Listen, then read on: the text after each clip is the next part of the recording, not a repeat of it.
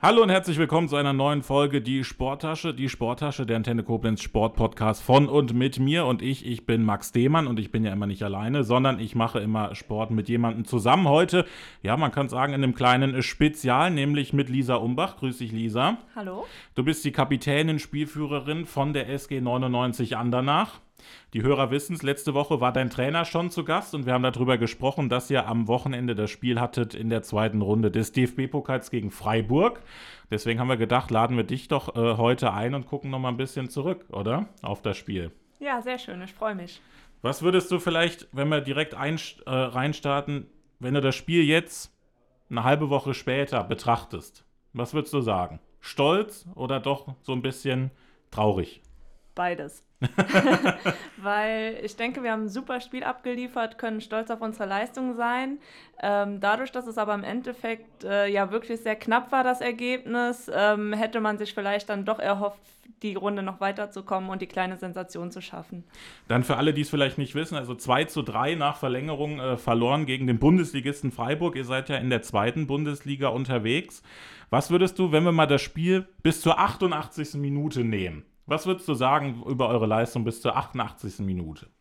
Gut verteidigt, Räume kompakt gehalten und äh, Akzente nach vorne gesetzt. In der 88. Minute gab es dann das 1 zu 0 für Freiburg, zu einem sehr späten Zeitpunkt ja auch.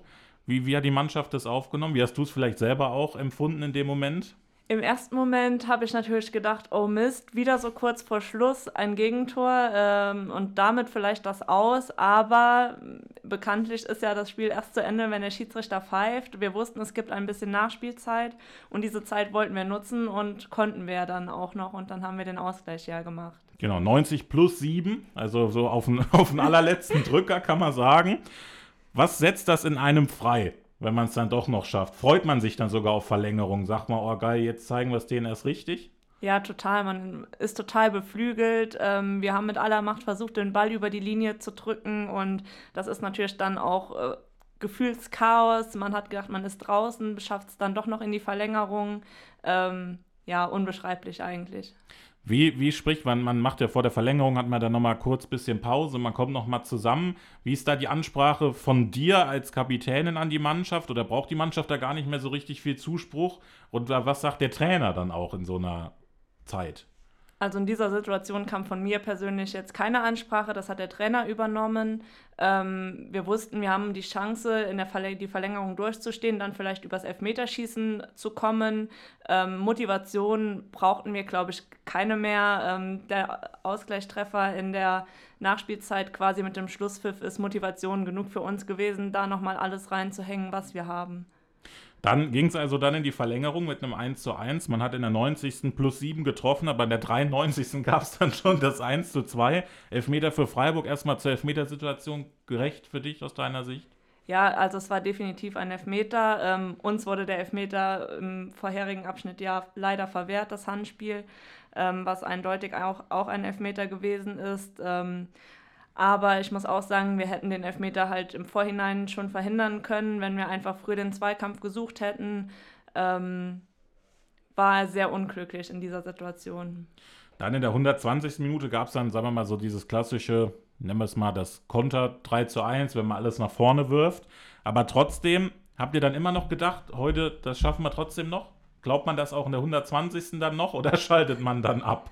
Ja, das 3 zu 1 war natürlich, wir haben hinten aufgemacht, wollten dann wieder den Ausgleich erzielen, laufen in den Konter und bekommen das 3-1, ähm, wo wir gesagt haben, ja, es ist in Ordnung, wir haben aufgemacht, weil wir das Tor erzielen wollten und haben dann ja aber auch immer noch nicht aufgehört, weiter zu spielen, ähm, haben immer noch äh, unsere Chancen erspielt, auch äh, als das Spiel quasi schon zu Ende war und ähm, konnten dann durch den Eckball ähm, ja dann auch noch das 3 zu 2 machen. Und selbst danach gab es ja dann auch noch mal zwei, drei Minuten, wo wir hätten noch mal den Ausgleich schießen können. Das heißt, ich würde, wenn wir das jetzt als Ligaspiel sehen würden, würdest du sagen, das wäre eigentlich ein klassisches Unentschieden-Spiel, was keinen Sieger verdient gehabt hätte? Oder würdest du sagen, auch da gab es eine Mannschaft, die besser oder schlechter war? Ähm, ich glaube schon, dass wir uns in der Liga vielleicht ein Unentschieden verdient hätten. Mhm. Ähm, dadurch, dass Freiburg ja auch einfach in der ersten Liga spielt und wir in der zweiten, ähm, hatte man jetzt nicht auf dem Feld das Gefühl, dass dieser Klassenunterschied auch zu sehen ist, ähm, dass wir mitgespielt haben. Äh, in der Liga wünscht man sich natürlich auch immer drei Punkte. Ähm, Im Pokal ist das ja leider etwas anders, da gibt es nur einen Sieger. Wie, wie muss man sich dann die Stimmung nach so einem Spiel vorstellen? Du hast es am Anfang schon gesagt, man ist ja eigentlich schon auch stolz auf das, was man gezeigt hat, schon auch ein bisschen, bisschen traurig, aber im ersten Moment danach ist man dann eher so ein bisschen frustriert, nehme ich mal an, oder? Ja, natürlich. Ähm, eine Runde im DFB-Pokal weiterzukommen gegen einen Erstligisten ist immer eine Sensation für klassentiefere Mannschaften. Ähm, das hätten wir auch als Sensation angesehen. Ähm, wir waren sehr nah dran, dann ist man natürlich erstmal ein bisschen geknickt und ähm, sagt, ja, okay, das haben wir falsch gemacht, das haben wir falsch gemacht, hätten wir doch nur und sucht halt nach den Fehlern, ähm, die vielleicht dann diese Sensation verhindert haben. Aber im Endeffekt ähm, umso mehr Stunden vergangen sind, umso stolzer war man dann im, im Endeffekt auch, dass wir so eine Leistung erbracht haben. Und ähm, auch die Zusprüche von den Zuschauern, die da waren und aus dem Umfeld, ähm, ja, haben das Gefühl dann nochmal bestätigt. Die klassische Sportreporter-Frage ist natürlich dann, was kann man aus so einem Spiel ziehen, auch dann jetzt für die Liga, die ja jetzt am Wochenende auch schon wieder weitergeht? Ähm, auf jeden Fall, dass wir uns vor keinem Gegner verstecken brauchen. Ich denke, wir haben uns äh, in den letzten ähm, Jahren und auch Monaten, auch jetzt äh, in der neuen Vorbereitung nochmal weiterentwickelt, können sehen, dass wir auch über 120 Minuten mit einem guten Gegner mithalten können. Und ähm, ja, das gibt auf jeden Fall Mut und äh, ja, dass wir in der Liga auch dieses Jahr gut bestehen können. Ihr habt ja zum Liga-Auftakt die zweite Mannschaft oder die U23 des SC Freiburg geschlagen mit 3 zu 1 in Andernach. Jetzt am Sonntag geht es äh, zur zweiten Mannschaft des FC Bayern.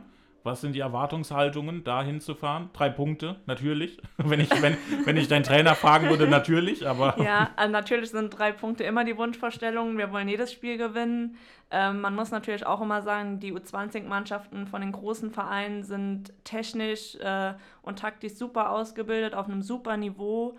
Ähm, es ist immer schwierig, da das Spiel zu gewinnen.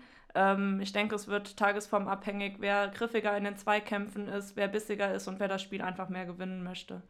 Dann lass uns nochmal äh, einen Blick nochmal ein bisschen weiter zurückwerfen. Die abgeschlossene Saison, wie ist die aus deiner Sicht gelaufen? Vierter Tabellenplatz war es ja am Ende. Es ist ja eine super Leistung. Ich denke, in der letzten Saison haben wir wirklich alle Erwartungen übertroffen. Wir haben viele Spiele für uns entschieden, die knapp waren, aber auch andere Spiele deutlich gewonnen, zum Beispiel gegen Leipzig. Das hätte auch keiner erwartet. Ähm, wir waren sehr konstant in der letzten Saison ähm, und das wollen wir auch dieses Jahr wieder aufgreifen. Genau, das wäre dann die Anschlussfrage gewesen, diese Saison. Das habe ich auch, auch mit, mit Florian Stein besprochen. Man, man misst sich ja immer an dem Vergangenen. Der nächste Schritt wäre dann zum Beispiel Platz 3, wäre der nächste Schritt. Da habe ich gesagt, na, Platz 3, das ist ja fast schon Platz 2 und Platz 2 würde ja einen Aufstieg bedeuten, zumindest aus sportlicher Sicht. Ob das jetzt alles so logistisch machbar wäre, infrastrukturell, sei ja mal dahingestellt. Aber liebäugelt man dann auch, dass man zumindest das auch bestätigen will, was man in der letzten Saison geleistet hat? Ähm, natürlich. Also die Erwartungen sind einfach höher, mhm. nicht nur von außerhalb, sondern auch wir machen oder haben selber höhere Erwartungen ähm, an uns selber und ähm, da möchte man natürlich angreifen äh, oder da, daran anknüpfen, was in der vorherigen Saison war, dürfen den Druck natürlich nicht zu hoch werden lassen. Ähm, müssen damit umgehen können, aber es ist natürlich auch ein Reiz, so viele Spiele wie möglich gewinnen zu wollen und vielleicht auch mal am Ende Meister oder Vizemeister zu werden. Ähm, aber grundsätzlich äh, ist unser erstes Ziel immer die Klasse zu halten. Dann zum Abschluss würde ich sagen, weil es ist natürlich auch Thema gewesen, wenn ich, ich hatte bisher meist immer nur Trainer von Damenmannschaften da, jetzt habe ich mal eine Spielerin da.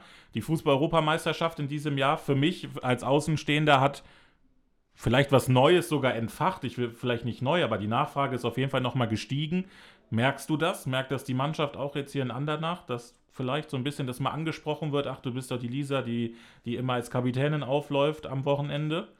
Also die Euphorie von der Europameisterschaft war natürlich enorm. Also nicht nur bis dato Fußball begeisterte Personen, sondern äh, noch viel mehr drumherum wurden da mitgerissen, weil die Deutschen haben natürlich eine super Leistung abgeliefert. Ähm, wir im Verein wollen das natürlich aufgreifen, wollen weiter Werbung für den Frauenfußball machen, gerade auch in Andernach als kleiner Verein.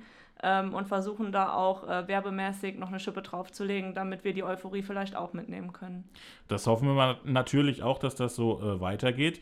Du bist natürlich wieder eingeladen dann zu einer großen Folge von der Sporttasche. Da machen wir das alles nochmal ausführlicher, lernen dich noch ein bisschen mehr kennen.